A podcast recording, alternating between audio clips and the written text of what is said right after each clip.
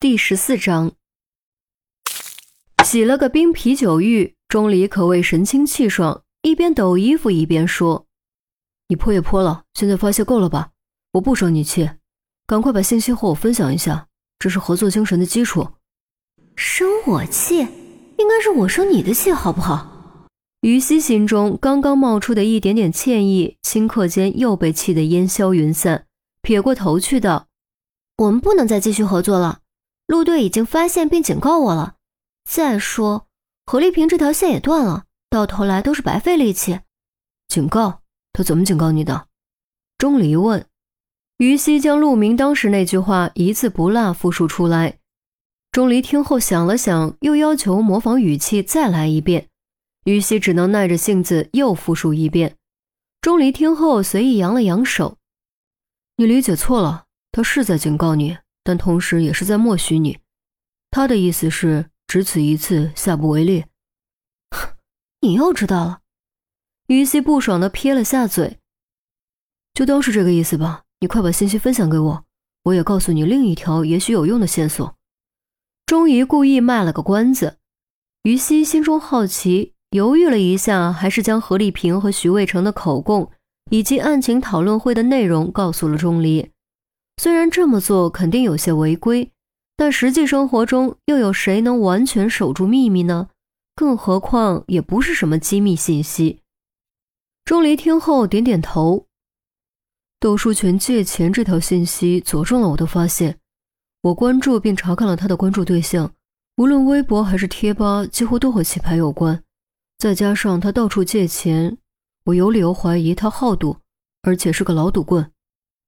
三十好几的人到现在还没有结婚，还住着学校的公寓，估计也和赌博有关。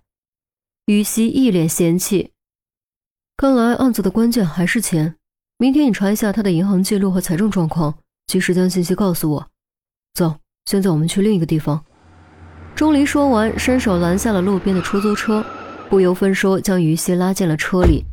于西很不满，甩开钟离的手，蹙眉道。这么晚了，上哪儿啊？师傅，有间旅社，就是医学院东侧马路对面拐角的那间旅社。钟离对的哥说：“的哥是个三十来岁的男人，通过后视镜看了一眼，立刻露出我懂的暧昧表情，什么都不问，一切尽在不言中。”旅社，你想干嘛？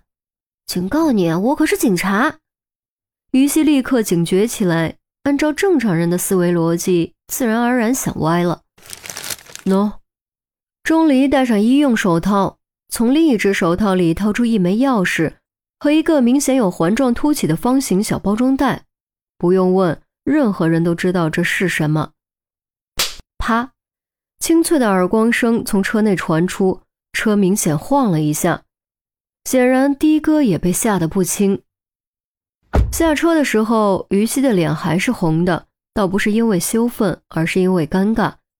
钟离的脸也是红的，而且是单面红，巴掌印子还能看见。幸好没有肿起来，否则估计明天都消不掉。谁让你不说清楚的？挨了打活该。于西是坚决不肯道歉的，他又没做错，凭什么道歉？你给我说清楚的机会了吗？好好动脑子想一想，我们才认识一天，我可能……钟离没有说下去，瞪了于西一眼，道：“算了，懒得理你。窦书全被拘走的时候，还没来得及换衣服，钥匙和套子都是从他兜里找到的。你怎么知道钥匙是这家旅社的钥匙，不是他家或者办公室或者宾馆的钥匙？”于西也避开话题，不想谈刚才那一耳光的事。你真的需要好好锻炼观察力，你们陆队的观察力比你强多了。钟离捏着钥匙匙举在于西面前，从材质和造型可以看出，这不是一把防盗门钥匙，而医学院、教师公寓的门都是防盗门。从齿痕的磨损程度可以看出，使用很频繁，时间很长。注意钥匙柄上的胶布，以及胶布上面圆珠笔留下的数字。办公室钥匙可不会有这种标记，宾馆钥匙绝对更加高档，甚至会使用门卡。使用这种老钥匙并以胶布编号的，一般都是小旅社。由于旅社又称钟点房，入住退房周期很快，所以开房的人一般不会将钥匙扣在钥匙链上，而会单独放置，以免麻烦。好吧，就算是旅社的钥匙，你怎么确定就是这家旅社呢？于西抬头看了一眼旅社的牌子，他很清楚，全国大学周围都有类似的旅社，专门为大学生提供便宜、快捷、安全的娱乐环境。他毕业的大学也不例外。我找那些常去旅社的同学帮忙识别了一下，很快就匹配出了结果。窦书全明明有公寓，却还要花钱来开房，这显然不正常。而且他都落魄到了四处借钱的地步，哪还有钱折腾这个？钟离又拿出那个四四方方的小包装袋晃了晃，于西故意不看那玩意儿。也许借钱不是为了赌博，就是为了这个呢？有可能。不过正所谓事有反常必为妖，反正暂时无路可走，查一查也没有坏处。钟离道：“哼，我算是明白了，你就是叫我来当挡箭牌的。”于西彻底明白过来，他是警察，而钟离不是。钟离没有侦查权，弄不好不但证据无效，还会触犯法律，所以钟离才会拉上他。可以这么理解，还等什么？走吧。钟离说完，率先朝旅社走去。于西气得直咬牙，重重跺了下脚，才愤然跟上。这人的情商到底有多低？如此明显的语气和语境，他怎么就听不出来呢？旅社老板是个中年人，穿着大背心、大短裤，手里还摇着把扇子。看见钟离一个人进来，都懒得起来，一边点鼠标，一边随口敷衍。都满了啊，去别地儿吧。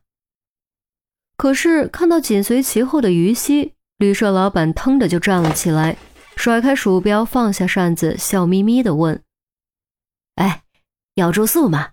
还有两间空房，都是单人间。”不知为何，于西总觉得此人看自己的眼神有些猥琐，甚至还有点兴奋，这让他本能的感觉到厌恶。